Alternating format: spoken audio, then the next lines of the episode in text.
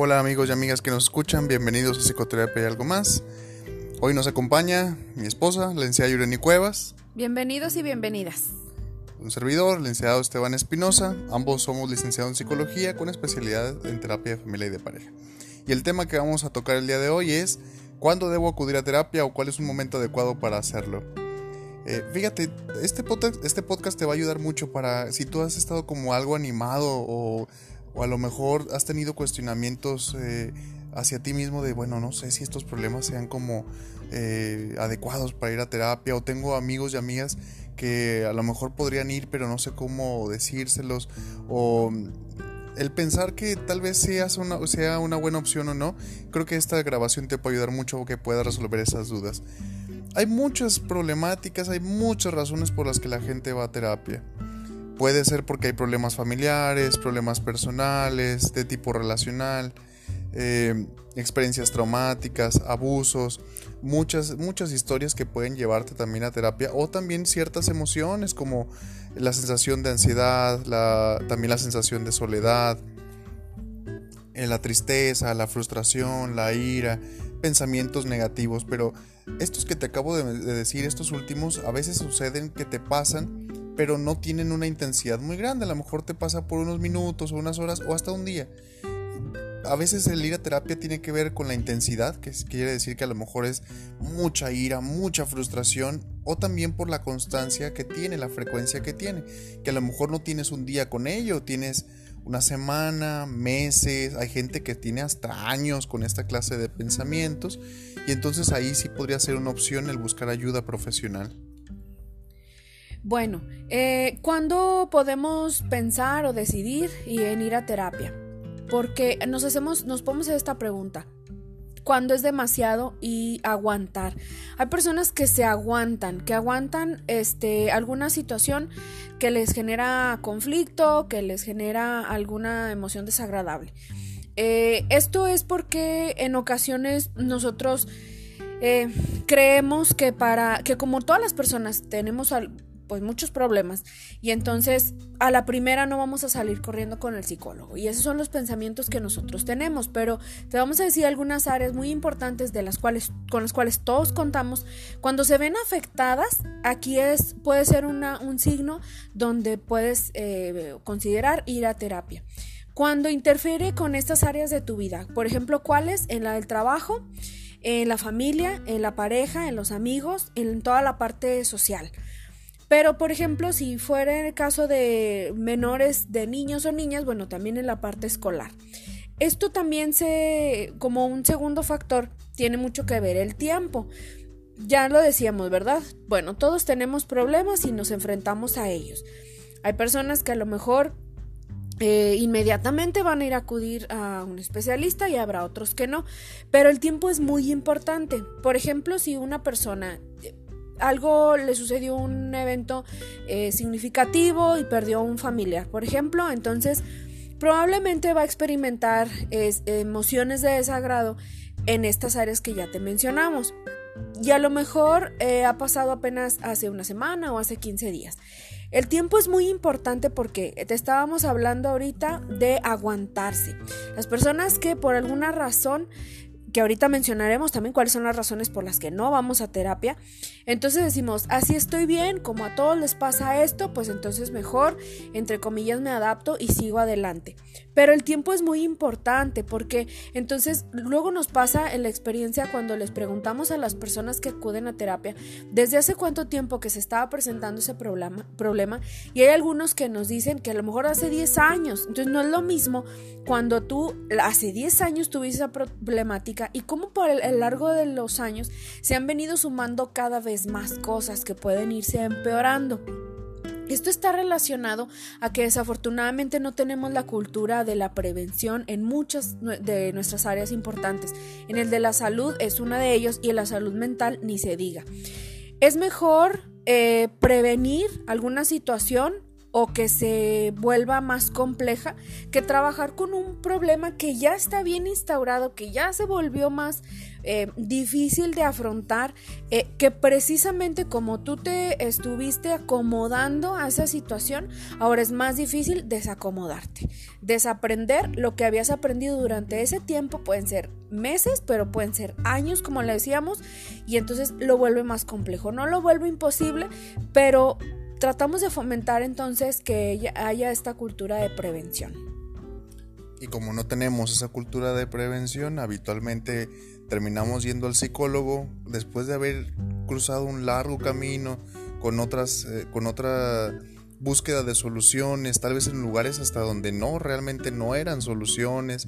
Eh, y aunque todos esos puntos, a lo mejor platicar con, con compañeros, con amigos sobre tus problemas, que son partes importantes porque son redes de apoyo, pero también tiene una gran diferencia de cuando asistes con un profesional de la salud mental, porque el acompañamiento es distinto, porque los enfoques son distintos. Eh, y entonces nosotros te invitamos a que en tu jerarquía no dejes ir a psicoterapia en el último de los puntos, que, sea, que no sea tu última llamada a la salud mental, sino que, se, lo, que lo pongas más arriba. Que si quieres intentar otras cosas, ok, va, inténtalo, pero no lo dejes hasta el final para que tus problemas no se hagan todavía más grandes y sean más complejos de resolver. Vamos a poner algunos ejemplos en los que algunas situaciones o pensamientos derivan en emociones eh, y cómo se trabajan en, en psicoterapia desde nuestra perspectiva.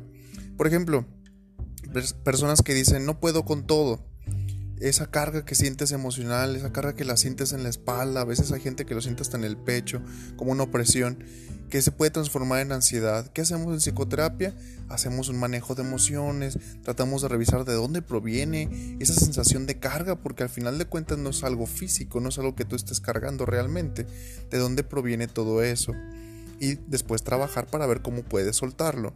Otro pensamiento es como no valgo para nada, que al final de cuentas recae en un problema de autoestima y se revisa de dónde provienen estos pensamientos, cuándo empezaron, porque puede haber personas que a lo mejor tenían autoestima funcional, pero a partir, no sé, de problemas en el trabajo, su autoestima empezó a verse mermado y entonces se trabaja en esa parte. Pero puede haber personas que tienen autoestima lastimado desde muchos años atrás, inclusive hasta desde la infancia, con algunos eventos que pudo haber lastimado esa parte en el desarrollo y entonces todo todo eso se trabaja para que pueda mejorar.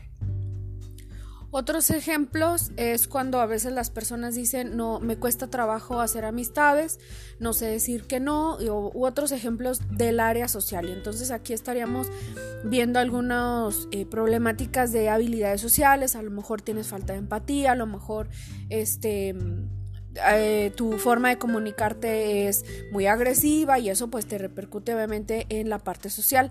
Son algunos ejemplos sencillos, pero te estamos de solamente como refiriendo sobre eh, qué áreas son las que tendríamos que platicar o, o evaluar de las personas. Otro ejemplo es cuando nos calificamos o nos autocalificamos como soy una mala madre o soy un mal padre. Entonces, bueno, aquí es importante preguntar que cómo es para ti una mala madre o padre y cómo sería un buen padre o madre. Esto tiene que ver entonces con nuestro autoconcepto, está relacionado también con, el, con autoestima.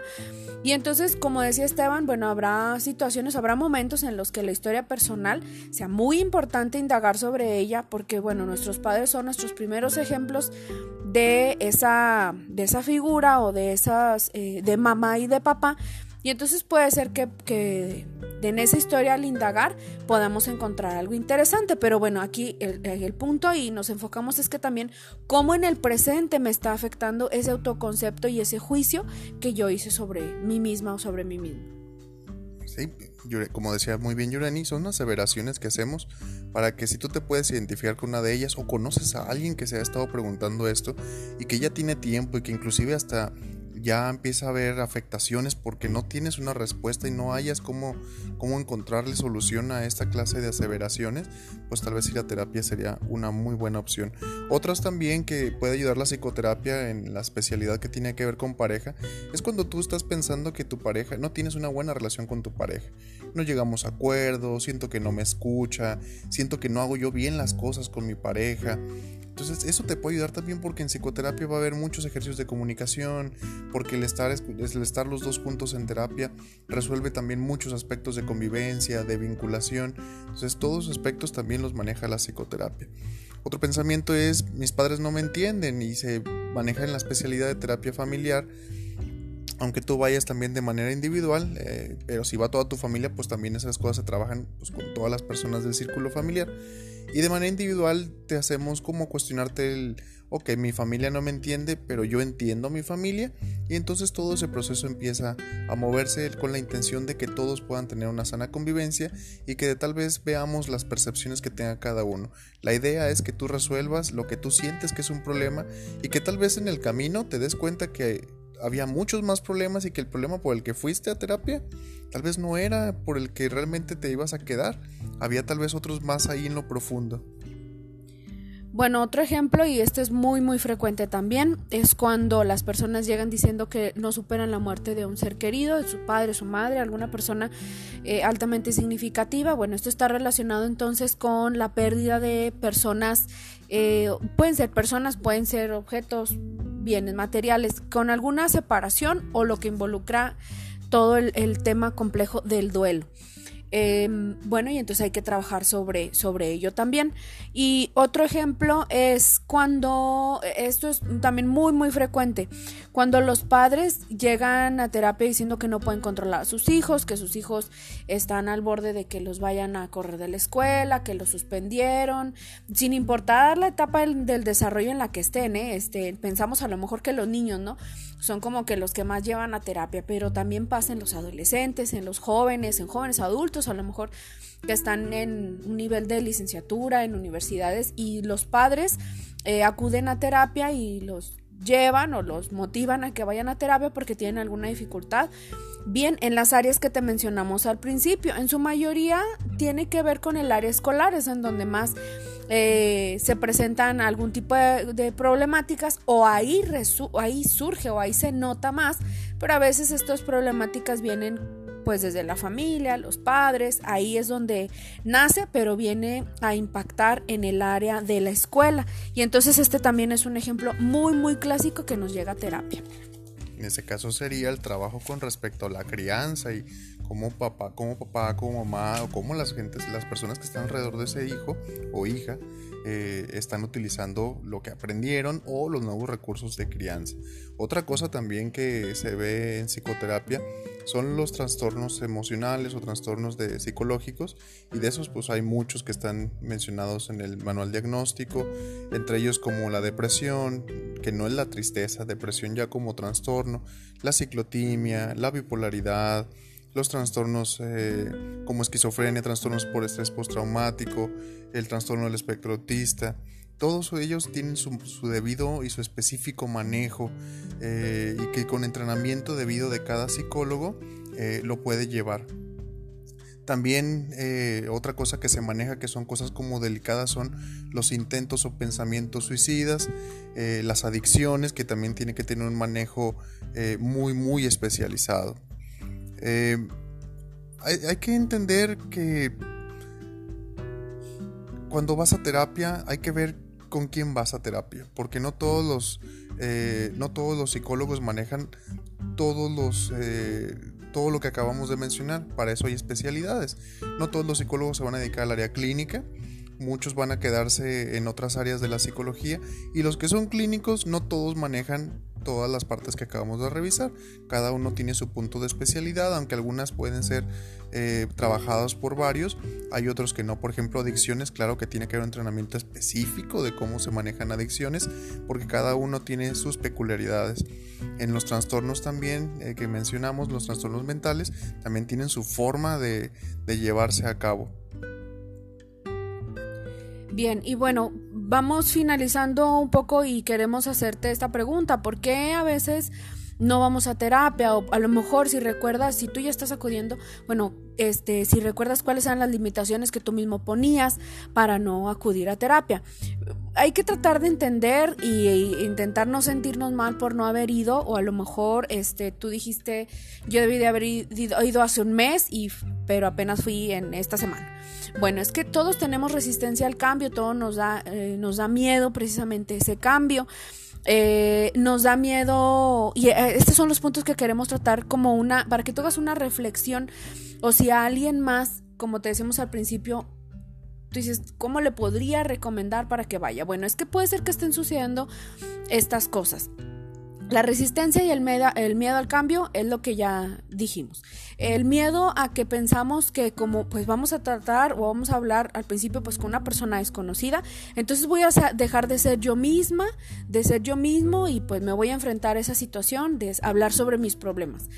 La mayoría de las personas creo que les gusta hablar sobre sus problemas, pero eh, cuando le das el matiz de que es con un profesional, porque además el profesional te va a regresar, te va a poner tareas o te va a poner un ejercicio o te va este, a poner a reflexionar sobre lo que está sucediendo, entonces a veces ya ahí ya no nos gusta. O sea, nos gusta eh, contar mis problemas, pero que me dejen igual. Eso pasa en la mayoría de las personas y no tiene nada de malo, pero lo importante es que tú aprendas a hacer cambios ponemos muchos pretextos. Yo entiendo que algunos puedan ser cosas verdaderas que nos pasan. No tengo dinero, no tengo tiempo, no tengo ganas. No es para mí, eso a mí no me va a funcionar. Bueno, esas son las algunas, por eso les digo, entre pretextos y cosas verdaderas que nos pasan. Pero algunas podrás tener eh, dinero, tiempo y ganas y no quieres ir o evades mucho, niegas que necesitas ir a terapia porque recuerda que por algo se le llaman resistencias. Ese pensamiento de yo no voy al psicólogo porque no estoy loco o qué van a pensar los demás cuando se enteren que voy a psicoterapia. Recuerda que una parte importante de cuando vas a terapia es la parte del secreto profesional.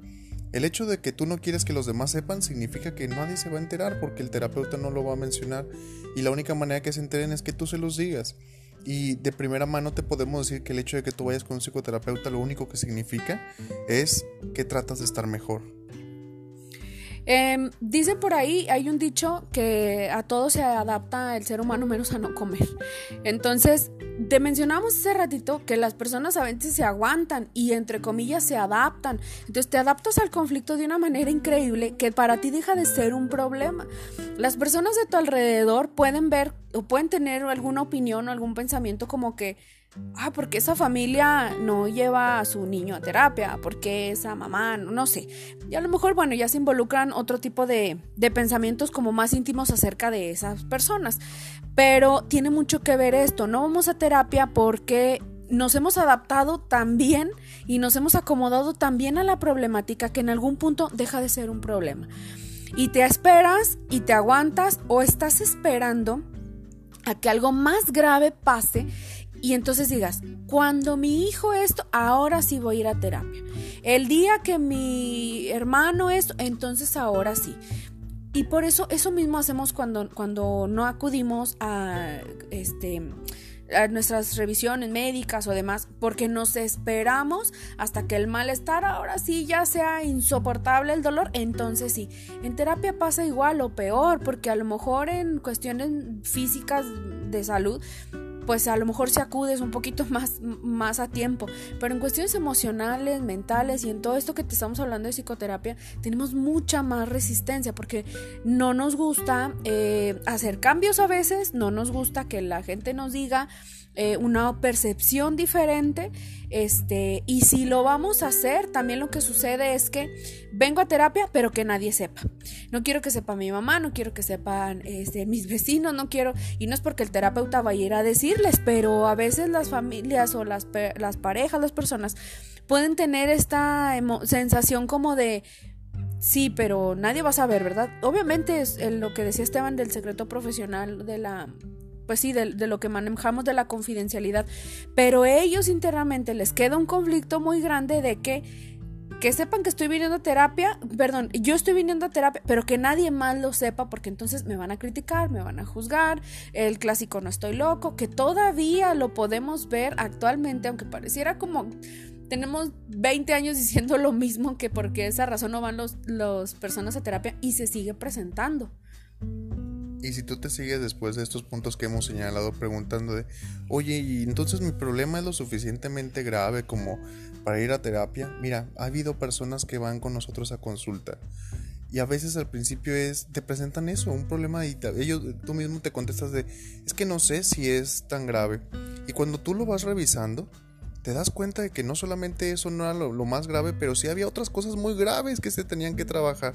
Entonces no dudes, si es mejor que vayas a una consulta y que de ahí puedas trabajar y ver si era tan grave como crees o no porque otra vez vamos a la parte de prevención. Si tú ves que de pronto en tu cuerpo hay algo que no funciona como habitualmente lo sería, pues lo que vas es, vas con un médico y ves que te revise. Como puede ser algo que sea tan simple, como puede ser que tal vez derive de otra cosa que pueda ser más grave. Ahora, una vez que tú te, te animes a ir, si la pregunta es, Esteban, ¿con cuál psicólogo es el mejor que puedo ir?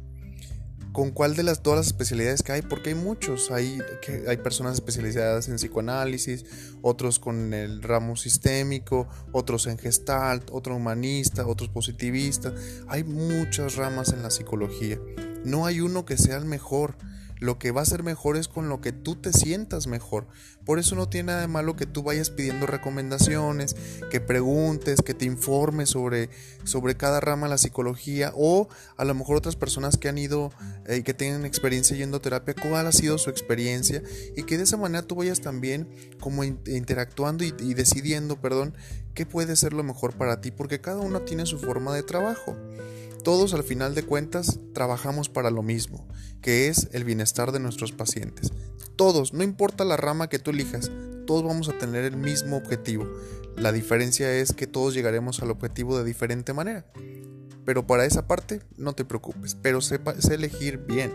Y elegir bien también se refiere a una vez que vayas con el terapeuta que hayas elegido, Puedes preguntarle también cuál ha sido su entrenamiento para que también te sientas seguro o segura de con quién estás, porque esa es parte fundamental. Si no confías en tu terapeuta, difícilmente hay una, vinculación que te ayude a resolver tus problemas. Y bueno, por nuestra parte es todo. Ojalá que te sirva mucho este podcast para que te animes o que puedas animar a alguien más a ir a tomar terapia y que al final de cuentas puedan estar con paz mental y con salud mental también. Cuídense mucho. Muchas gracias por escucharnos. Los queremos mucho. Hasta luego. Bye.